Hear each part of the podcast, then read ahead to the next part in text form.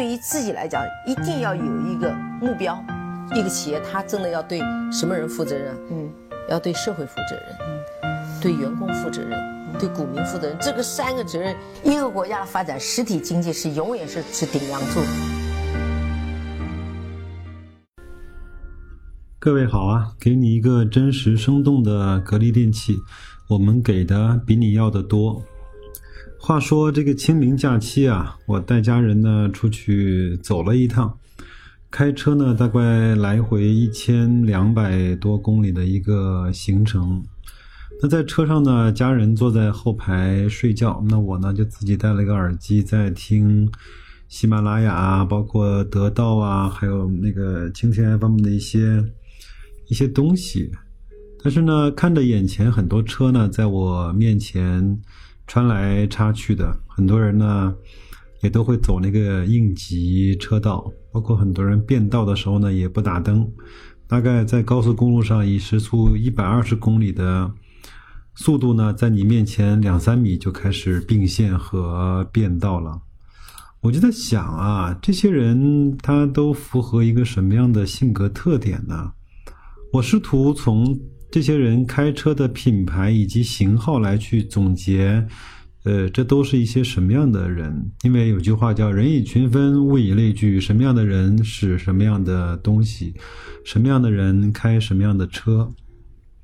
下面的话呢，我不是想去贬低某些汽车的品牌，但是我看到在路上，嗯，这样开车习惯的人有很多是开下列几个品牌的车。我瞎说的啊，这个只是我在一天的过程中，呃，看到的一些情景，嗯，不代表市场真实的这种嗯规则。我看到有开东风这个品牌的车，很多人开车是不太守规矩的。后来我也我也查了一下东风的那些车的一些配置，包括价格，主要的特点呢有几个，第一个就是。车比较大，配置呢也比较高，各种能堆的呃装备啊，能够堆的配置呢就往上堆，价格呢也很便宜。我相信是充分满足了一些人的嗯对于车的面子的呃因素吧。嗯，还有呢，嗯，开这种吉利的某一些车的，包括。长城的某一些车的这些车主呢，可能不是那么的守规则。当然，这个只是我通过一天的时间稍微看到这这这些车的数量稍微多了一些。当然，也有很多开奔驰、宝马、奥迪的人也不是特别守规矩啊。这个人呢很难说啊。嗯，我我重点不是讲这个，我重点是说。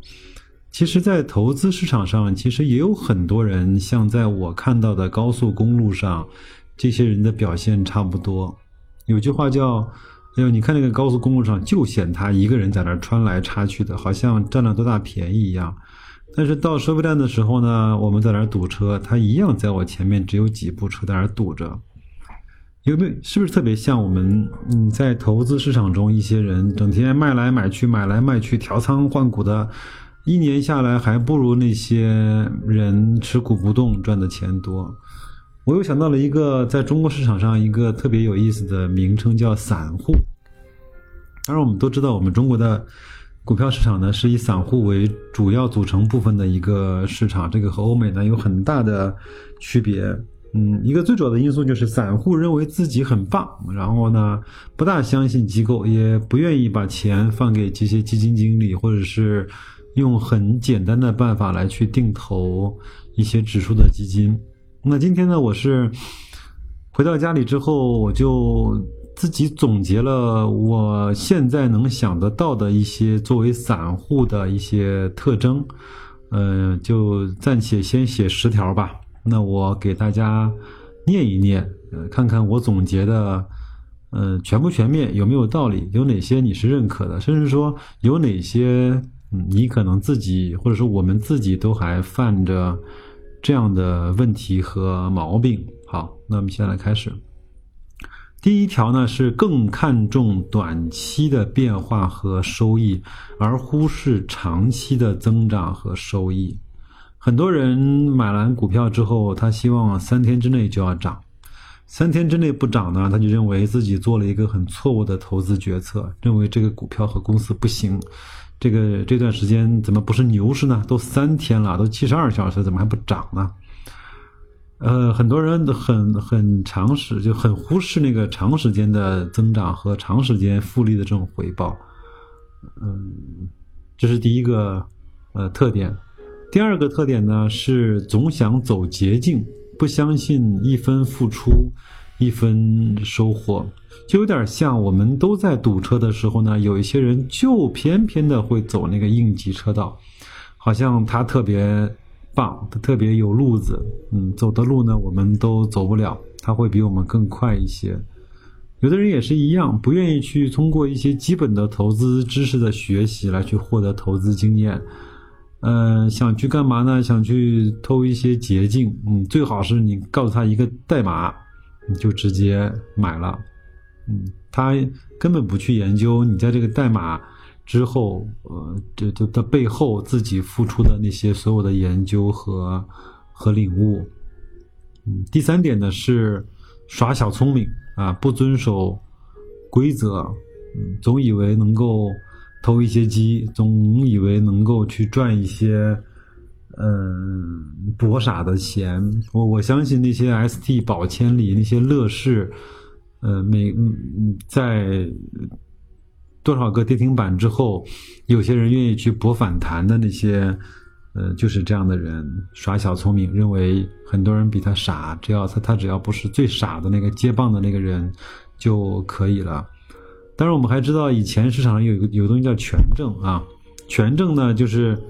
到了最后那一天，有可能会变得一分钱也不值，但是它依然能够在最后一天能够涨百分之十，涨百分之二十，还会有一个非常大的交易量。这就是很多人明明知道这个事情不可为，还在耍小聪明。记得去年南京有一个很轰动的新闻，就是那个钱宝，钱宝呢，整个也是一个类似于像 P to P 庞氏骗局这样的一个。呃，金融理财机构吧，它大概也框进去了好多人，大概总体的涉案金额应该是有几百个亿的。我也问了一下我身边的朋友和同事，他们说有一些朋友的朋友确实是在钱宝里面，也有人亏了钱，也有人赚了钱。他们问了那些赚钱的人呢，那些人说：“我知道这是个骗局啊，嗯，但是我只要能够全身而退。”那就把那个炸药包和烫山芋就交给那个下一个接棒的人就可以喽。嗯，这就是耍小聪明，认为自己自己不可能是那个接棒的人。嗯，这是第三点。第四点呢是散户呢是特别特别容易听别人的观点。这个别人呢，哪怕是一个论坛上面的一个人，哪怕是那个股评师，哪怕是在。席间酒局里面听到的一个人讲到的一个他的投资的成功案例，或者是一个对公司的看法，就特别的容易相信其他人讲的那些话，呃，但是呢，自己呢又不去做独立的思考，甚至是说自己即便是做了思考，很容易就把自己的思考的结论给打翻，说我不行，我还是听别人的会比较好，这是第四点。那第五点呢，就是这个归因系统，什么意思呢？就是如果一个人成功，或者说我们说说他在投资市场上呃赚了钱，往往这类人是会归功于自己。你看我自己多牛掰，我多厉害，我的眼界多好，我的投资水平多高，我赚钱了吧？但是呢，如果一个人失败，或者是在一个市场赔钱呢？他更多的会把他的失败归功于这个市场，证监会不作为，呃，那个那个交易所不作为，然后有庄家，然后呢，我们和美国的成熟的市场还有很长时间的差距和路要走，啊，这些上市公司也都不行，嗯。但是呢，他从来也就不想我不行，甚至是说，那告诉我这个价值投资，告诉我这些投资理念的这个人都不行，都让我亏了钱。我自己本来挺厉害的，这个是第五点。第六点呢，是我把它嗯写成什么呢？我们小的时候，老师呢就经常给我们讲一句话，叫呃“君子立长志，小人常立志”。我把它翻译成叫机构啊，或者叫成功的投资者是立长志的，那散户呢是长立志的。一般一个相对比较成熟的。价值投资者或者是长期投资者，他会把自己，呃，在未来五到十年需要去遵循的投资方法和想去投资的标的呢，都弄好，按照自己的规则，按照时间，按照估值，按照市场的情绪，呃，一一点点的去买入和持有，然后呢，按照年为单位来去收这些股东的分红和股息。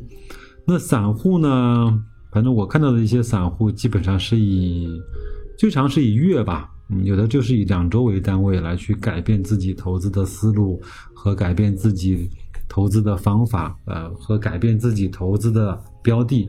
我在有一期节目里面也讲到了，有些人的交易的频率是非常非常的高，一年有一万次的交易，一一共也就两百个交交易日嘛，那一天做四五四到五十次的交易。亏损的很厉害，呃，不交易呢，好像就体现不出来自己投资的本领；不交易呢，就好像就是会失去市场上所赚钱的每一个机会。嗯，这就是机构常立志，散户呢，啊，机构立长志，散户呢长立志。第七个啊，一般的散户啊，或或者说绝大部分的散户呢，是不敢投入大资金的。呃，更多的是投入一点小资金，以赌博的心态去做投资。首先，他不敢投入大资金，因为他知道自己这个方式，他心里也没底。呃，如果投入个两百万、五百万、一千万，他也不能够确保他自己能够赚钱。呃，那什么叫赌博呢？赌博呢，就是投入个两万块、三万块、五万块，最多十二万、十十万、二十万的，反正赚了呢就赚点零花钱，也改善不了。生活的品质也解决不了生活的核心问题，那赔了呢？反正也只当玩玩吧。很多人是抱着这样的一个心态再去做的。很多人我也看到拿个三两万就来炒股票，当然我很不很不喜欢把它称之为叫炒股票啊。呃，投个三两万就来投资股票，我经常看到一些论坛，包括雪球这种以价值。投资者为聚集地的地方，就会出现这样的一句话：“同志们，一把梭呀，赢了会所嫩模，输了回去干活。”这就是典型的赌博的心态。嗯，如果我们把自己百分之七八十可以支配的现金投入到股市里面去，我们就有可能会不一样的一个心态来去面对我们的每一次买卖。呃，来去面对我们买入的每一个标的，有可能会去研究它，确实是这样。嗯，有时候呢，我跟我朋友去打比方，我说我们，呃，打德州扑克嘛，比如说小盲一块，大盲两块，然后呢，呃，白银呢是一百块，这个时候呢，谁都会打得很浪，因为输赢它是有在一个很小的界限之内的。呃，如果我说。那如果小盲是一百，大盲是两百，然后白印是一万块的时候，和小盲是五千，大盲是一万，白印是五十万的时候，可能你面对同样的牌型，你所做出的决策都不一样。嗯，当然我打牌是很烂的啊，我只是拿这个做比较啊。我这个人呢，就是一切的棋牌类游戏都不擅长。嗯第三个呢，呃，第八个呢是很多的散户类的人呢，他是愿意花三个小时去逛淘宝，左比一下，右比一下，东家比一下，西家比一下，就为了省那二十块钱。呃，但是呢，在投资上面，嗯，就随便从哪儿听了一个投资的方法，投资的标的，用三分钟做决策就投资了二十万。想想看，我们身边是不是有这样的人？嗯，第九啊，嗯，很多散户的类型的人呢，是愿意花钱到那些物质的享受上。什么意思呢？就是买东西啊，给给自己买身新衣服，买个好包，买个 iPhone X 的手机，买个所谓的好车，然后把钱呢都花在能够看得到的外在的事物上。但是呢，你让他去花九十九块钱去买一门课，呃，花个两百八十八块钱去听一场音乐会，或者是花个一百块钱去看一场看一个画展，花个六十八块钱去买一本书，哎呦，那可像要了他的命一样的。嗯，很多人不愿意把钱花在提升自己、花在自己丰富自己和成长自己的内在的事情上。嗯，就像我。做了一年多的节目，也没有几个人打赏白老师，对吗？这个是我开个玩笑啊。嗯，其实是我是经常有听完节目之后打赏这个主播的习惯的，因为对我来说，有可能别人的二十分钟就节省了我三个小时。我听完了这些东西，哪怕我打赏给别人九毛九、一块九毛九、五块九毛九、九块九毛九，这是我对。那个人他搜集整整理，愿意录音，愿意分享给我的一个最基本的尊重。第二个呢，我相信我只要愿意打赏的那些内内容和节目，呃，我所获得的要远远大于我所打赏的这一块九毛九、九块九毛九。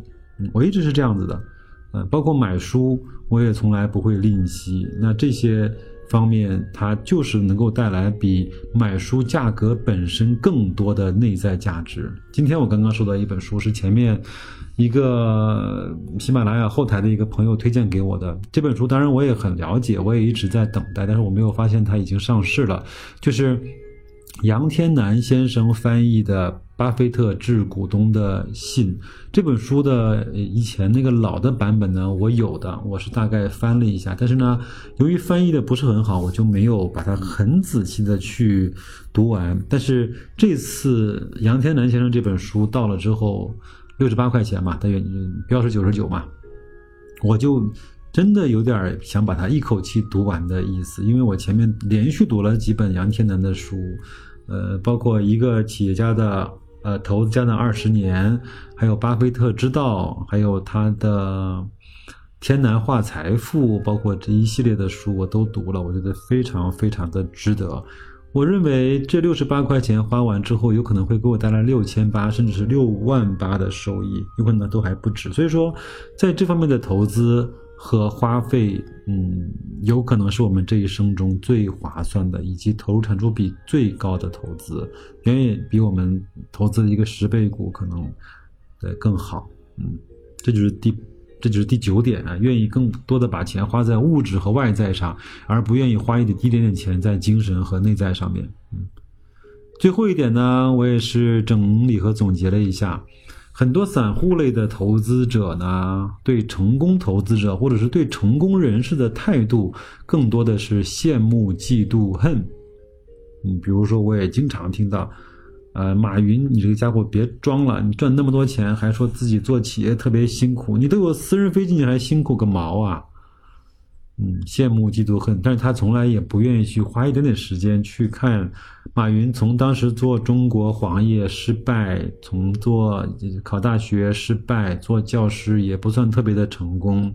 十八罗汉在西湖边上创业，真的是如履薄冰，呃，举步维艰，呃，非典快要被干死，去找风投，如果不是孙正义的软银投资了他，差一点被干死。呃，做淘宝和当时如日中天的易贝去打，也差点被干死。嗯，后来好不容易想了个支付宝，还面临各种监管机构的嗯调查，包括审核。呃，现在来看他是越来越成功，但是很多人不愿意对他成功之前去做研究啊，而只是羡慕嫉妒恨他成功了之后，呃，不一而足啊。嗯，呃，我认为。散户或者是我们对成功投资者不应该是羡慕嫉妒恨，而是应该是分析研究学。嗯，所以讲呢，我跟很多朋友推荐过一些书，是吴晓波老师写的。虽然说我们说吴晓波老师的表达能力。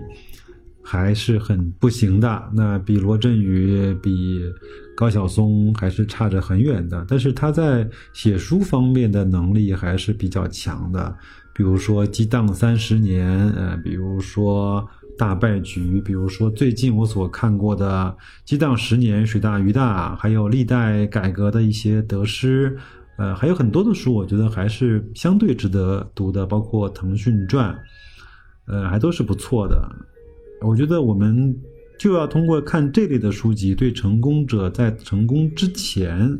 呃，或者说在呃对那些失败者的失败的时候，我们应该引以为鉴什么？应该去呃有则改之，无则加勉，来去做这样的准备。那今天呢，我就用一点点时间来去跟大家呃说了一下我心目中或者说我总结出来的散户的一些特征，至少其中的有很多点我自己是适用的。那我觉得我还是没有脱离一个散户的。基本的特征，好吧，那也希望各自能够，不是讲对号入座，而是能够引以为戒吧。嗯，再见，各位。